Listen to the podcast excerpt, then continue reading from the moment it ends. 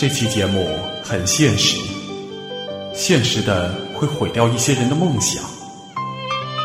这期节目没有正能量，但有助于我们认清这个世界。寒门再难出贵子，第二集，作者永乐大帝二世，由陈川播讲。小胖和他爸的故事。时间就这么过着，我偶尔中午吃饭或者在办公室碰到各个部门的同事，会问一下这些实习生的情况。当然了，什么情况都有，还不至于说捅娄子。但是有喜欢的，有夸的，当然也有抱怨的。大学培养的是脑残吗？也有直接骂的，要我把蠢蛋弄到别的部门。给他们换个聪明伶俐的。在这些同事的夸奖、褒扬、抱怨，还有直接的骂大街当中，我发现了个规律啊。农村家庭的孩子普遍不会交流。当处于一个部门的新人的时候，不会去交流，更谈不上拉近关系。虽然不是绝对，但是这个比例超过农村家庭的百分之九十。好在这些孩子有个很大的优点，都很勤快，很少找借口，大体属于那种可以容忍的范围内。受到夸奖的孩子呢，大多是经商家庭的孩子，比较活，在实习的时候跟老员工的互动能力比较强，有的不差钱的，甚至可以请老员工吃饭，有的还能在解决问题的时候弄出点新点子来。属于那种不会让人讨厌的类型，是收到赞誉最多的一个群体。再就是家里在党政机关做干部的孩子了，最大的优点是有礼貌、会说话，不会太唐突，比较有眼力劲儿，个人气质比较好。但是有时候耍小聪明，因为年纪小，很容易被年长的发现，啊，褒贬不一。知识分子家庭的五六个孩子，无一例外的，在工作一段时间后都不太受实习部门的待见。原因有那么几个：一是没有眼力劲儿，二是相对自我感觉比较好，但是有时候会因为言语不懂得分清场合和年龄差别，做出一些比较固执、让实习部门尴尬的事情。其中印象比较深的一个女孩子。父母是中学老师，自我感觉良好，对给安排的跑腿说三道四，和谁说话也顶着来，弄得实习部门是强烈不要。没办法，只好让他检查消防器材。后来因为嫌辛苦，觉得不公平，找我谈话。最后我给的答案，如果不愿意接受，回学校吧。后来每天都迟到，自己就退出实习了。这是第一个自己退出的，也是唯一的一个很奇怪的性格。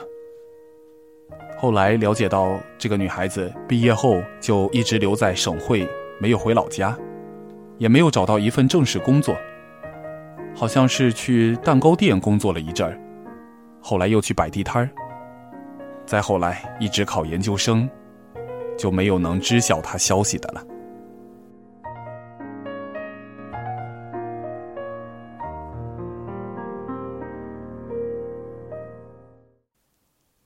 跟这个女孩截然相反的是个男孩，个子挺高，是一个小胖子，整天笑哈哈的。这家伙当初自动要求干大堂经理，因为姓齐，就叫他齐小胖吧。当初我说大堂经理挺累的，他还主动要求说可以减肥呀，照顾女同学，然后说自己太胖，不适合干细活。哼，就是这个小家伙告诉了我。永远都笑，绝对没错的。这个孩子家庭条件不错，父母开了一家不错的家居饰品店。然后这个小家伙学习也挺好的，从二级城市来到省会上大学。他的性格很有意思，拿他开玩笑从来不会烦。这个孩子后来虽然没能在银行工作，但是在实习的六个月，混了个和谁都挺熟。最后家里支持他自己开了家公司，主要是给银行安装提款机。因为这行业是个稀缺行业，一旦做上了，别人就很难代替。一年的时间，小家伙买了房子，结了婚，也是时常给我打电话。当时他想做这个，和他爸爸交换了意见。因为跟我比较熟，他爸爸专门来找我，请我吃饭。也就是这次吃饭，他爸爸教给他，同时也教给我一个很重要的人生道理：人熟就是个宝。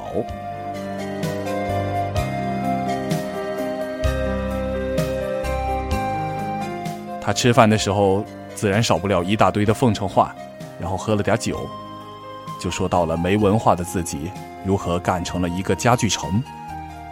他又告诉我说，小胖学习挺好，是个好孩子，估计想留在银行。家里在省会没有门路，但是既然有条件在银行实习了，那就希望这个孩子能从银行的下属相关业务中找点什么做。从来没有听说过银行会欠钱不还的吧？嘿嘿，这个思路还真的让我大开眼界啊！当时就很有耐心的听了小胖爸爸的话。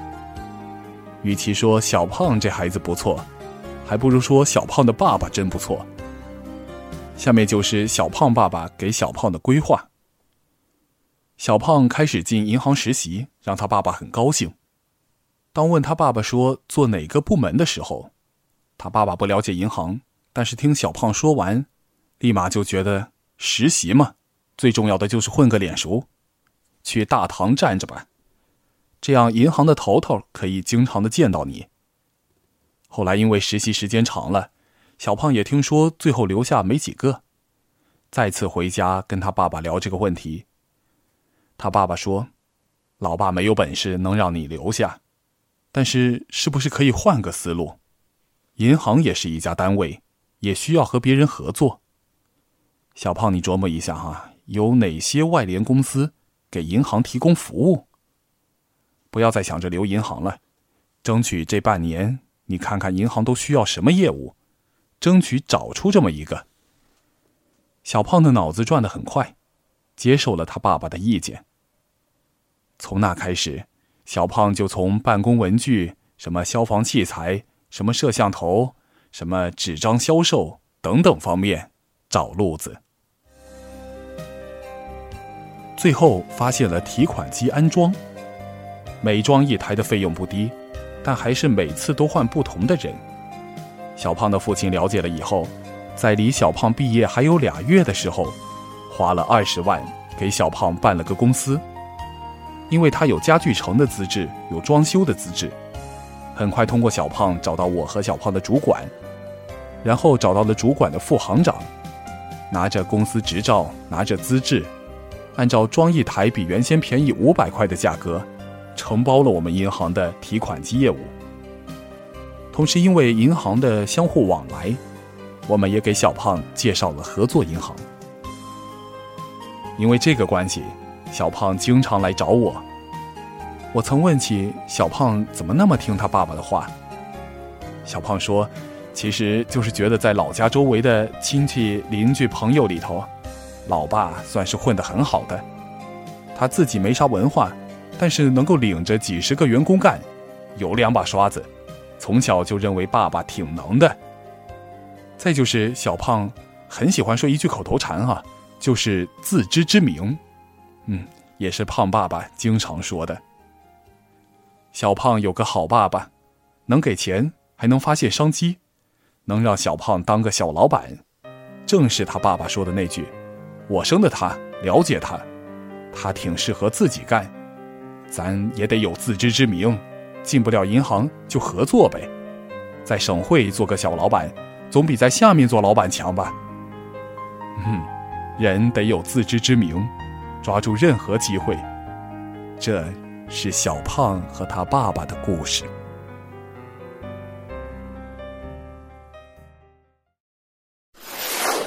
周周的工作，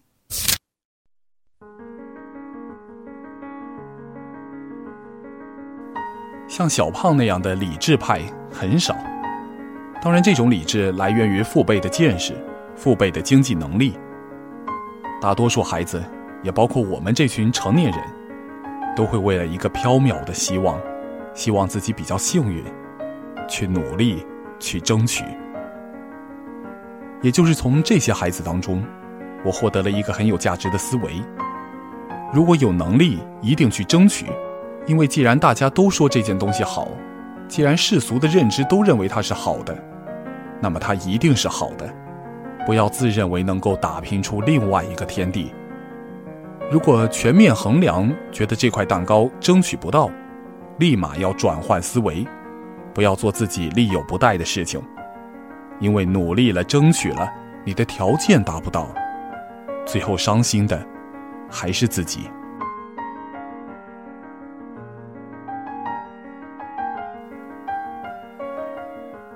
实习了一个月之后。差不多每个孩子开始知道我手里有名额，从此我的办公室和我的手机就开始忙碌起来。刚开始有几个孩子拉着家长、拉着银行的同事，一次次要约我吃饭。我知道我自己那点权利，只有两个名额，我谁也不想得罪，就一直开脱。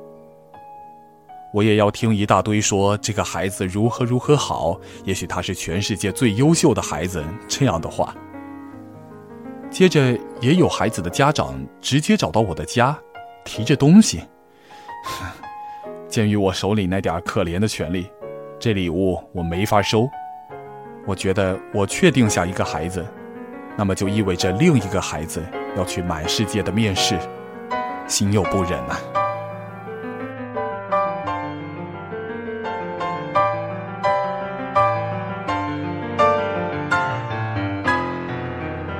在这个狼多肉少的时候，就完全体现出一条定律：小狼怎么样，完全取决于老狼。一个女孩叫周周，家就是本地的，母亲在某物价部门担任处级干部。这个女孩子家教不错，穿着打扮很时尚，学过芭蕾舞，气质很好，很有礼貌。我对这个女孩子最大的印象就是，家教一定很好。总是那么不紧不慢，但是后来，我明白了，孩子不错只是一个微不足道的条件，要爸爸或者妈妈很不错，才是绝对的硬性条件。实习的第三个月，我接到了行长的电话，告诉我周周表现很好，必须要我把实习说明给他写好。我这时候耍了一点小聪明，问行长。我对这个女孩子没有什么印象啊，长头发、短头发，是哪个呀？行长说了一句：“哪个样？就是那个女孩子周周，反正不是长头发就是短头发，记住把她的实习报告弄好就行。”哼，实际上行长也不认识这个女孩子是吧？为什么行长直接打招呼？后来副行长跟我说道。周周的妈妈通过关系找到银监局的某位副局长，这位副局长直接给了行长电话，行长只有点头的份儿。既然硬性条件够，别的都不重要。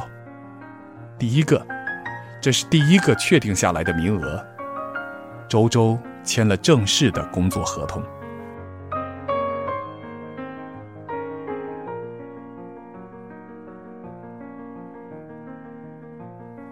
找工作，好工作，搞定一把手，就几乎十拿九稳了。如果主管部门和本单位的一把手打过招呼，哼，说不准单位还得巴结你。从此，周周去了六楼分行办公室，主要负责跟政府部门的联系工作。周周现在是我的同事，找了个省政府的小伙儿在谈恋爱。小伙子也是那种家庭，在下看来前途一片光明。当然，之前周周也有个插曲啊，就是实习的时候跟同学恋爱了，后来他妈妈去找了那个男孩子，自然就是几个月的恋爱吧。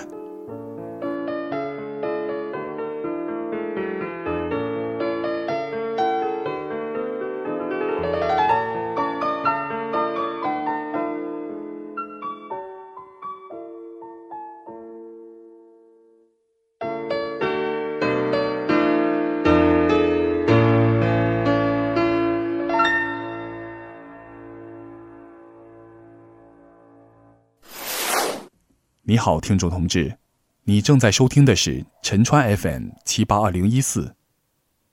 寒门再难出贵子，第二集。欲知后事如何，且听下回分解。